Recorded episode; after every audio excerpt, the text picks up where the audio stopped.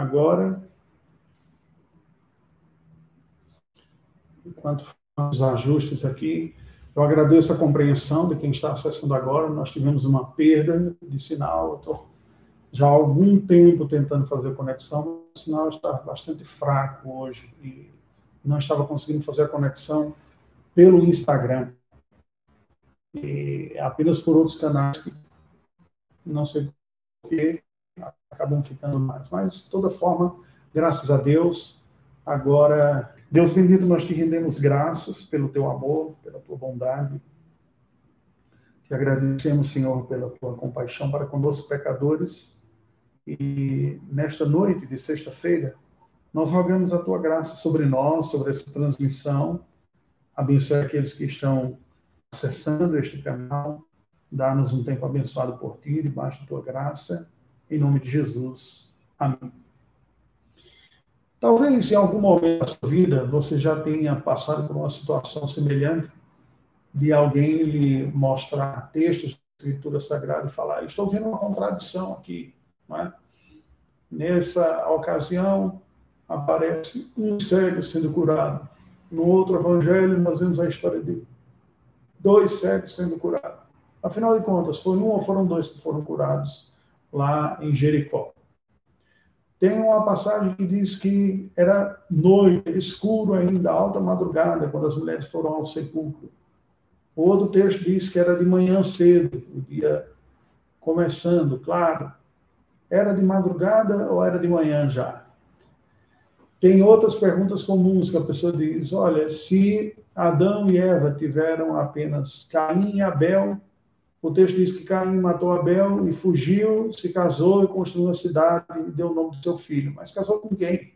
Então, perguntas que, na verdade, são até simples de serem respondidas e bastante superficiais. São pessoas que têm um conhecimento muito, muito superficial da Escritura Sagrada, não atentam ao que o texto diz e, e à riqueza e acabam levantando questões como essa. Bem, hoje eu gostaria de compartilhar uma palavra com vocês que será um pouco mais curta, devido à dificuldade que nós tivemos também de acessar inicialmente o, o nosso sinal, né? O problema do, do, sinal aqui, nós tivemos um pouco de dificuldade de, de acessão desse estudo. É, nós teremos ainda uma transição de alguns cantos para você continuar é, sendo edificado e louvando a Deus é, juntamente com jovens da mocidade. Mas hoje eu gostaria de me basear numa dessas histórias que eu me lembro quando no início da minha vida cristã, quando adolescente, um parente meu já é bem experiente chega a mim e diz: Eu não entendo algo no Evangelho. Ele cita exatamente esses dois textos que eu vou ler para a nossa instrução hoje. Um deles, inclusive, foi motivo de um questionamento após o estudo de ontem à noite. Né? Alguém colocou no, no chat, aqui no, no YouTube, um, uma afirmação, uma pergunta. Isso é, me fez refletir, lembrar de alguns pontos que eu gostaria de compartilhar. O primeiro texto, entre outras ocasiões, porque ele é citado em mais de um dos evangelhos, está no Evangelho segundo Mateus, capítulo 21, versículos de 18 a 22. Mateus 21, fome. E vendo uma figueira à beira do caminho, aproximou-se dela. E não tendo achado senão folhas, disse-lhe: Nunca mais nasça fruto de ti. E a figueira secou imediatamente. Vendo isto, os discípulos admiraram-se e exclamaram: Como secou depressa a figueira? Jesus, porém, lhes respondeu: Em verdade vos digo que se tiverdes fé e não duvidardes, não somente fareis o que foi feito à figueira, mas até mesmo se a este monte disserdes, ergue-te e lança-te no mar, tal sucederá. Tudo quanto pedirdes em oração, crendo, recebereis. Um outro episódio envolvendo Cristo e, e a figueira também está descrito em Lucas, agora no Evangelho segundo Lucas, capítulo de número 13, versículos de 6 a 9. Diz: Então Jesus proferiu a seguinte parábola Certo homem tinha uma figueira plantada na sua vinha, e vindo procurar fruto nela, não achou. Pelo que disse ao viticultor: Há três anos venho procurar fruto nesta figueira e não acho. Podes cortá-la. Para que está ela ainda ocupando inutilmente a terra? Ele, porém, respondeu: Senhor, deixe ainda este ano, até que eu escave ao redor dela e lhe ponha estrume. Se vier a dar fruto, bem está. Se não, mandarás cortá-la. Essas duas passagens bíblicas nos apresentam duas relações de Cristo com figueiras. Não são o mesmo episódio, e aí já é uma dica até para nós interpretarmos alguns dos exemplos que eu dei aqui, por exemplo, a, a ocasião da cura do cego, né? É, a ocasião do, do tempo tem a ver com o período de transição entre a noite e da manhã, só citando né, uma resposta breve para as questões que eu levantei. O caso de o casamento de Caim, a Bíblia deixa muito claro que Adão teve com Eva outros filhos e filhas, no capítulo número 5 do livro de Gênesis, é, no momento primordial da história, exatamente por ter vindo de um casal, havia uma liberdade maior, só depois é que será regulada a lei do incesto, até aquela altura não teria. Então o texto sagrado nos diz simplesmente que houve filhos e filhas da parte é, de Deus. Gênesis capítulo de número 5, versículo 4. Né? Viveu Adão 800 anos e teve filhos e filhas. Agora, esta passagem da figueira, ela tem algumas lições que eu gostaria de trazer à nossa Duas são complementares. São mensagens diferentes que Cristo está dando, mensagens ao seu povo, à sua igreja, certamente, mas mensagens distintas. O que o Senhor está nos dizer aqui nesta ocasião? Qual é o, o recado bíblico? Qual é a mensagem que vem da parte do Senhor para nós. Bem, nós temos, como eu falei, duas mensagens distintas. Não se trata de uma mesma mensagem, mas se trata de mensagens distintas da parte do nosso Senhor Deus, dadas em contextos distintos e ensinando realidades distintas também. Esta é uma primeira regra e básica para nós entendermos a interpretação bíblica. É a regra do seu contexto. Né? Cada mensagem bíblica nos é apresentada dentro de um contexto, e o contexto é uma lição extremamente importante, é um elemento essencial para a boa interpretação do, do texto bíblico. Vejamos então o que a palavra do Senhor tem a nos dizer nesses textos. Comecemos pelo texto de Mateus. Lembremos que o Evangelho segundo Mateus foi o evangelho que foi escrito, obviamente, para todas as pessoas, é verdade, mas havia um público-alvo original. O público-alvo original era a comunidade judaica. Os e um dos pontos para nós entendermos a resposta àquela pergunta básica: por que, que nós temos quatro evangelhos? Porque a história de Cristo e seus discursos é, é, são contados quatro vezes. Três deles até numa perspectiva muito semelhante, os chamados evangelhos sinóticos, e por isso que os estudos, os estudiosos chamam esses evangelhos de sinóticos, porque tem uma ótica semelhante, muito próxima. João apresenta uma perspectiva um pouco mais teológica. A razão é muito simples. É que cada um destes autores bíblicos, quando foi narrar a vida e os ensinos do nosso Senhor e Salvador Jesus Cristo, procurou fazê-lo tendo em vista um público-alvo original, primário, específico. Mateus tem em vista a comunidade judaica. Eu estou resumindo um pouco daquilo que é chamado de harmonia dos evangelhos e um, dentro da regra da hermenêutica da interpretação bíblica, tá bom? Só um, uma palavrinha básica para nós entrarmos na interpretação do texto. Mateus foi escrito para a comunidade judaica. E por isso você vê que há uma preocupação em Mateus, mais do que qualquer outro evangelista, para demonstrar que Jesus Cristo é o Messias prometido, o descendente de Abraão. Não é à toa que o evangelho escrito por Mateus começa precisamente, que é como abre o nosso Novo Testamento, com a genealogia do nosso Senhor Jesus Cristo, apresentando Jesus Cristo como filho de Abraão, livro da genealogia de Jesus Cristo, filho de Davi, filho de Abraão obviamente e imediatamente apresentando Jesus como descendente de Davi, aquele, portanto, dos senhores. Ele é o descendente prometido a Abraão. Suas características são uma preocupação evidente de demonstrar como Jesus Cristo é o Messias. E por isso, mais do que qualquer outro evangelista, Mateus apresenta inúmeras passagens do Antigo Testamento que apontam Cristo como o Messias e o Salvador. É muito comum nós lermos em Mateus textos como para que se cumprisse a Escritura, conforme está escrito a Escritura, e assim aconteceu com Jesus, conforme disse os profetas, porque ele está querendo demonstrar exatamente que Jesus é o Messias. Então tem há um foco aqui na comunidade judaica. Marcos, provavelmente o evangelho primeiro a ser escrito, o mais curto, o mais enxuto, tem como base, como público-alvo, o público romano. Os romanos eram os dominadores do mundo, era o império que governava o mundo. E quando Marcos escreve o, o seu evangelho, ele escreve precisamente na preocupação de demonstrar que Jesus Cristo é o servo perfeito, ideal.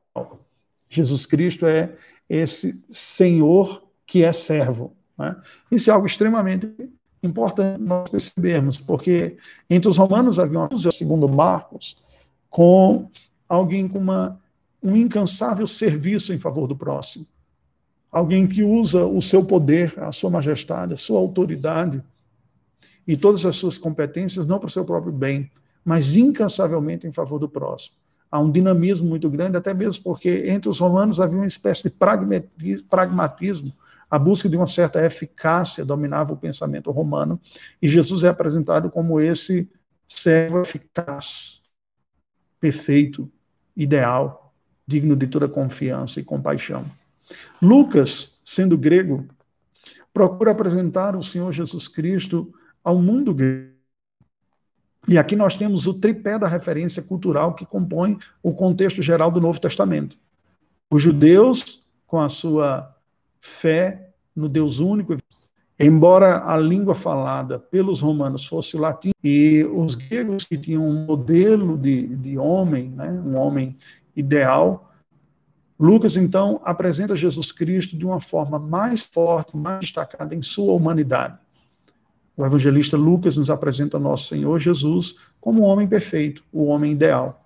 E por isso você vai ver aspectos da sua humanidade muito mais fortes, é, a descrição, por exemplo, da sua concepção, do seu nascimento, é, uma descrição bem concreta, a maneira como enxergava as pessoas. O Senhor Jesus nos é apresentado assim. João tem em, em vista o, um discurso diferente, ele não está passando tanto o homem ideal, mas ele tem por propósito comunicar a fé universal e apresentar Jesus como filho de uma mais na divindade de uma maneira mais explícita. É claro que ela está descrita também em outros evangelistas, mas em João ela ganha uma explicitude maior. Bem, por que isso?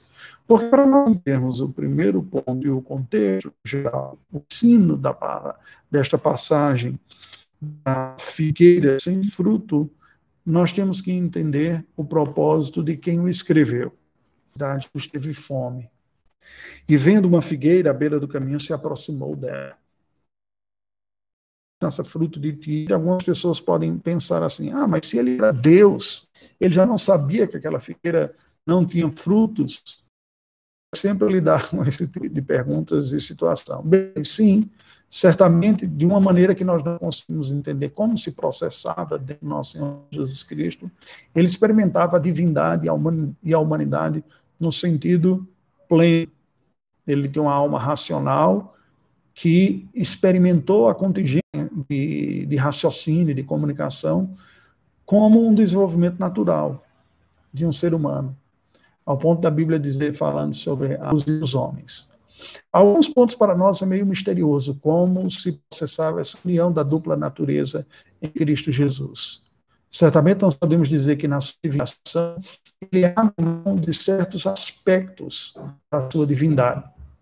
E muitas vezes ele age, responde e interage com seus interlocutores na sua na humanidade, na sua condição da humanidade. Quando ele diz, é, o Senhor, só Deus, o Pai, sabe a data da volta do seu filho, é, e nem mesmo o filho do homem o conhece, ele está falando provavelmente nesta condição da sua humanidade não conhecer, ou de alguma espécie de limitação que lhe foi dada pela própria humilhação. O Senhor Jesus argumenta muitas vezes dentro da sua humanidade, deixando de fora elementos da sua divindade. E algumas outras circunstâncias, e me parece precisamente que aqui é exatamente isso, o Senhor Jesus aproveita certas circunstâncias e comunica dentro da sua natural humanidade, que seria o elemento de conhecer a realidade com quem está conversando, as suas lições. De longe ele avista uma figueira com uma bela folhagem, e chegando perto não encontra nenhum fruto a não ser folhas e amaldiçoa, diz, nunca mais nasça fruto de ti, e a figueira secou imediatamente. Quando eu fui interpelado por um parente meu, ele diz, mas como é que o Senhor Jesus faz isso? E amaldiçoar uma figueira, né? Isso não seria errado. É, essa foi uma questão que alguém fez ontem também. Seria injusto é, Deus, Jesus ter amaldiçoado aquela figueira, visto que não era tempo de frutos, né? Ele não agiu de uma maneira intempestiva, pode ser. E, no caso, a pergunta... A pergunta que me foi feita é, não foi de uma maneira contraditória, porque da outra ocasião ele manda adubar a figueira, Bem, a grande lição aqui nós temos que pegar pelo seu contexto. Primeiro, nós temos que lembrar que o Senhor Jesus está trazendo uma situação concreta do dia a dia para trazer um tão importante para os seus ouvintes. Mateus tem em vista a comunidade judaica. A comunidade judaica viveu o tempo todo com a esperança messiânica dentro do seu coração, mas quando o Messias apareceu, sofreu de incredulidade. Uma boa parte a maior parte da casa de Israel, das ovelhas perdidas da casa de Israel, permaneceram perdidas por incredulidade, é o que o texto sagrado nos diz. Então, o Senhor Jesus, muitas vezes, quando ele vai dizer, inclusive para a mulher Fenícia, de que é, o filho do homem veio primeiro às ovelhas perdidas da casa de Israel, e ela vai pedir pelas migalhas que caem da mesa do seu Senhor, vocês se lembram disso? Ele, nessa condição messiânica, temos que nos lembrar que o Senhor Jesus está experimentando aquele último momento de conclamação da comunidade da antiga aliança ao retorno ao Senhor, ao arrependimento e fé no Senhor, para que experimente o bom dia da visitação do nosso Deus. Simeão, eh, Maria também vão anunciar com Jesus bebê ainda o reconhecimento de que Cristo havia sido trazido a, a nós, é, dado por Deus para trazer tanto a salvação para alguns como o abatimento para muitos outros. Né? Não foram todos que se renderam, estava muito claro. Isaías já tinha previsto isso, Jesus sabia disso, e eles conviveram com esta realidade. Entretanto, a rejeição do Messias não ocorreu de uma forma indevida. Havia já há várias gerações uma certa resistência as mensagens da graça da parte do Senhor, e Cristo traz um último alerta. São inúmeras as passagens bíblicas em que o Senhor Jesus está dizendo: olha, é a chance última para vocês. A árvore que não produz bom fruto será cortada. Aqueles que não produziram bons frutos, Deus tirou a vinha desses trabalhadores e entregou a outros trabalhadores que lhe darão mais frutos. É esse o contexto que está sendo ensinado aqui. Agora, particularmente, vocês se lembram quando se fala contra a religiosidade farisaica dos seus devotos, a quantidade das suas orações, o tamanho das suas orações e, e tantas outras práticas? Posturas outras que os fariseus a, assumiam que causavam impressão. Jesus diz: olha, eles estão orando deles para eles mesmos. Eles já receberam a recompensa. Eles não estão falando para Deus, estão falando para chamar a sua própria atenção ou chamar a atenção para si mesmo. Então, o Senhor Jesus alertava sobre isso. E nós temos aqui precisamente uma situação como essa. O Senhor Jesus está se utilizando de uma árvore para trazer uma lição mais importante. Alguém pode dizer, ah, foi injustiça contra a árvore. E aqui cabe nós entendermos que dentro da valoração humana, da valoração divina, da hierarquia de valores divino, a espécie humana está no topo. De todas as criações, fomos nós criados à imagem e semelhança do Senhor. Nós somos seres morais, inteligentes, que têm uma alma que é eterna.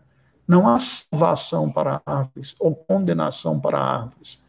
Nós não temos um ser é, moral com uma alma vivendo ali que requer um nível de tratamento como se fosse um ser humano. Então, o Senhor Jesus se utiliza daquela situação, emite um juízo para aquela árvore, mas dando uma mensagem como que de reflexo apontando para os outros que eles estão em vista, que são os seres humanos. São eles que são o foco da preocupação. Ora, essa atitude de Cristo foi demonstrada claramente, por exemplo, na libertação do endemoniado de Gadara. Para a salvação de um único homem, toda uma manada de porcos se perdeu. Porque o homem tem a alma eterna, criada à imagem e semelhança do Senhor. Os animais, por mais tristes que sejam, sofrem, têm as suas lutas e perderam aqueles animais as suas vidas mas Deus ressalta a salvação daquele que foi criado à sua imagem e semelhança. Em hipótese alguma, a Bíblia está dizendo que deve haver uma negligência ou maltratos ao restante da criação. Há uma certa consciência de mordomia ecológica, o ensino de responsabilidade mordômica ecológica, e com isso quero dizer o cuidado do mundo que nós estamos, seus animais e suas plantas, desde a criação. Quando Deus diz para Adão que ele foi colocado no jardim para cultivar e guardar. Ele não só teria que tirar os seus recursos da criação, mas também guardar esta criação. É assim que a palavra de Deus nos apresenta. Nesta ocasião, o Senhor Jesus dá uma lição que é a seguinte: aqui nós temos que entender o que foi que aconteceu, o que figueira era aquela, o que era que estava ocorrendo. A figueira é um, uma das categorias de árvores frutíferas que não tem uma única forma, não é uma única espécie de figueira, do mesmo jeito que não há uma única espécie de figos. Há inúmeros figos e há inúmeras figueiras. Há figueiras de cuja não apenas a aparência, mas os seus frutos são os distintos possíveis e que tem inclusive períodos diferentes também em que esses frutos aparecem. Algumas figueiras tem um fruto que não chega nem mesmo a ser comestível. Ele não é agradável, ele é mais ácido e não se torna, portanto, comestível. Alguns outros já têm produto muito especial, doce, muito apropriado e rico. No período que nós vivemos na Albânia, nós tínhamos em nossa casa uma figueira no quintal de nossa casa, bem na quina da casa, fazendo limite com um prédio que ficava atrás, um pequeno prédio, uma que eles chamam de vila, lá, uma casinha com três é, ou quatro andares lá, era até um pouco maior, era quatro andares, e a casa vizinha, que também tinha mais de um piso, como a nossa, que tinha uma parreira maravilhosa. E aquela figueira produzia eh, frutos. Tem uma época do ano que ela produz um fruto gostoso, mas não era dos melhores figos que tem. Não era aquele figo tão suculento, nem tão doce assim como pode ser. Mas era um figo comestível e agradável, e nós fizemos uso é, dele, comemos alguns quando eles deram seus frutos. Também havia romazeiras, la, laranjeira, limoeiro. Eu não tinha parreira, né? o que me fazia sentir um apertinho no coração, porque eu amo uva. E uva também tem uma variedade muito grande. Mas voltemos para a figueira. Haviam figueiras que davam frutos em épocas diferentes, no entanto, havia um certo padrão. A folhagem vem, ela se recupera primeiro, depois de um longo inverno, e eu me lembro novamente da Albânia, um inverno relativamente rigoroso, para nós brasileiros bem rigoroso, em que as árvores perdiam suas folhas, depois a, as folhas começam a se destacar, e aí, por fim, depois vem os frutos, né? os frutos aparecem. Aquela árvore aparentava, pela sua bela folhagem, que ela estaria frutífera, que ela estaria dando seus frutos naquela ocasião. O texto sagrado nos diz que é, havia uma folhagem, né? diz o texto, vendo Jesus a figueira à beira do caminho, aproximou-se, não tendo achado senão folhas, disse-lhe. Veja que o texto paralelo de Marcos 11, 12 a 14, conta praticamente a mesma história, mas com uma pequena variação. Marcos 11, de 12 a 14. No dia seguinte, quando saíram de Betânia, teve fome, e vendo de longe uma figueira com folhas, foi ver se nela, porventura, acharia alguma coisa. Aproximando-se dela, nada achou senão folhas, porque não era tempo de. É, porque Jesus emitiu uma sentença de condenação àquela figueira se não era época de figos. O que Jesus está fazendo aqui é ensinando os discípulos de que, assim como a figueira foi castigada por não dar frutos, embora aparentasse vitalidade, e ele não dava frutos, porque inclusive não era tempo de frutos, mas ela tinha uma aparência de frutos. Deus condenará aqueles que têm aparência de vitalidade espiritual, mas não dá fruto algum, porque nunca chega o tempo dos seus frutos. E por que não chega? Porque a religião farisaica, assim como a religiosidade, diferente do cristianismo, é uma espiritualidade autônoma. São pessoas que acreditam que trarão a sua própria edificação espiritual e o seu crescimento espiritual como fruto do seu esforço, como fruto do seu da sua produtividade espiritual e neste sentido de toda uma vitalidade que é dela mesma, natural.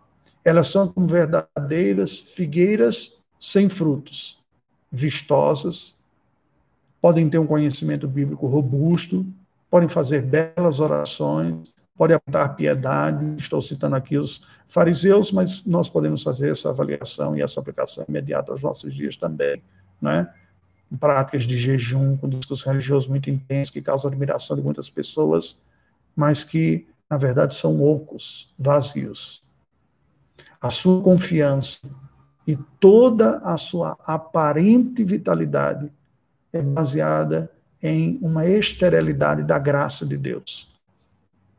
Eles oram, como diz o Senhor Jesus, de si para si mesmo. Eles querem a aprovação dos homens.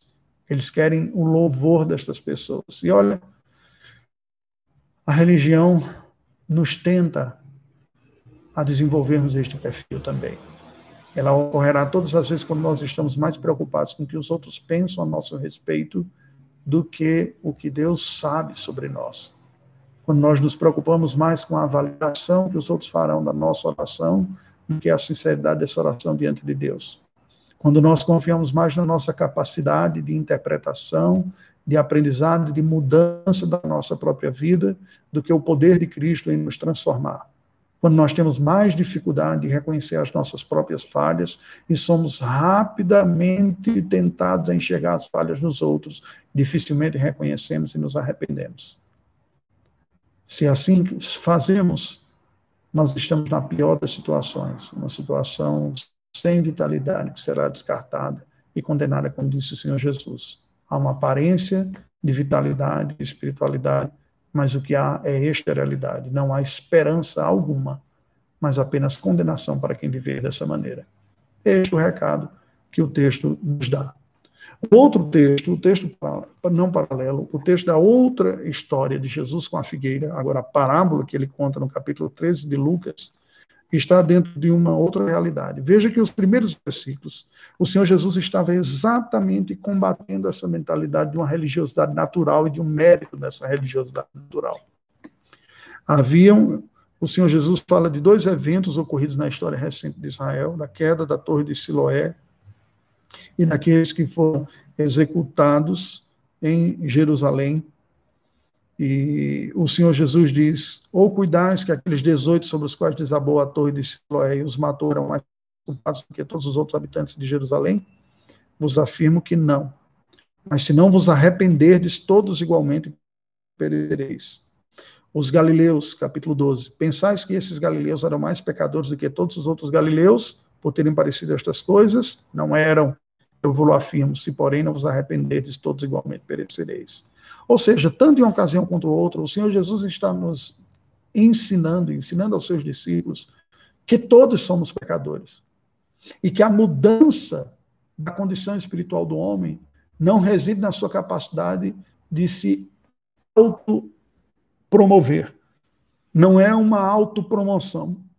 Não é uma autoconfrontação, não é um auto-arrependimento, não é uma alta determinação em obedecer, não é o sucesso espiritual não está na nos by myself, no alto. Eu faço por mim mesmo isso. Não, não é. Porque toda vitalidade espiritual real, toda vida, toda graça, todo favor, toda virtude, se algum louvor há, se alguma virtude existe que deve ocupar o nosso pensamento, diz Paulo, mas Tiago diz que Deus, Pai, ele é o Pai em que não há sombra de variações alguma, de quem vem toda virtude e toda boa dádiva e todo dom perfeito procede do Pai das luzes, em quem não há sombra de variação alguma. Somente quem tem essa compreensão é a pessoa que experimenta esta graça. Em Tiago 1,17 lemos, 16 e 17.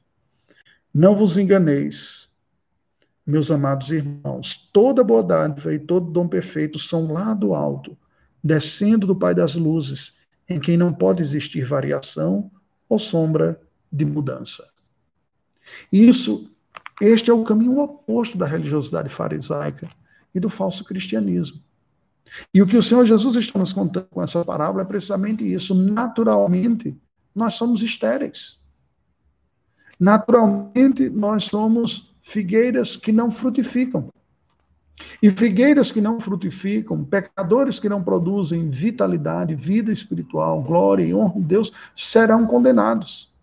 Porém, o que Jesus está dizendo aqui é a vida o favor de Deus, a bênção de Deus, não é para pessoas que aparentam uma grande espiritualidade, como aquela outra figueira que foi amaldiçoada, mas é para aqueles que foram restaurados e renovados pela graça de Deus, aqui demonstrada pelo estrume que foi posto na terra. É isso que o Senhor Jesus está nos dizendo. Olha, todos somos pecadores. Você acha que os, os, galileus que morreram, ou os da Torre de Siloé, eram mais pecadores porque os outros? Você acha que o sofrimento na vida de todo mundo tem a ver com o fato de serem mais pecadores e aqueles que não encontram tanto? E essa hierarquização que a religiosidade natural nos faz diferente na nossa própria vida, assim como na vida dos outros. Mas o que Jesus está nos ensinando é que todos somos pecadores. Colocando numa expressão mais simples, alguns pisaram na lama Outros se atolaram na lama, outros mergulharam. Alguns pisaram na jaca e outros se mergulharam nela, se esbaldaram. Nós todos somos pecadores, essa é a mensagem da Escritura Sagrada. E não há esperança em si. Não há esperança em você conseguir não ser ser menos pecador do que você era.